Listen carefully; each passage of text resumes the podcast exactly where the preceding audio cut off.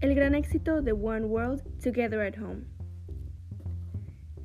El día 18 de abril se llevó a cabo un concierto benéfico organizado por Global Citizen y la OMS, impulsado por la cantante canadiense Lady Gaga, conocido como One World Together at Home, que fue transmitido por televisión y en línea a nivel internacional y recaudó casi 128 millones para apoyar la lucha contra la actual pandemia.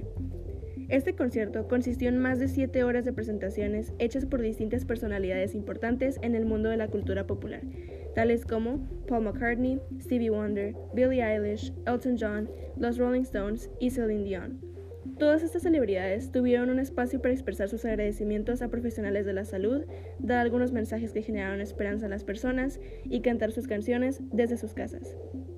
Aunque este fue un evento para recaudación de fondos, se les dijo a los espectadores que no era necesario que ellos donaran, ya que le tocaba a las grandes empresas, corporaciones y figuras públicas poner de su parte, así recaudando alrededor de 128 millones, de los cuales 60 millones fueron al Fondo de Respuesta al COVID-19 de la Organización Mundial de la Salud y el resto a organizaciones de ayuda locales alrededor del mundo. Este ciberconcierto dejó a las redes sociales en una gran celebración y con ganas de más. El hashtag Together at Home se viralizó con millones de tweets de personas hablando del evento mientras se transmitía e incluso después de que terminara. One World Together at Home fue el éxito del momento en esta cuarentena.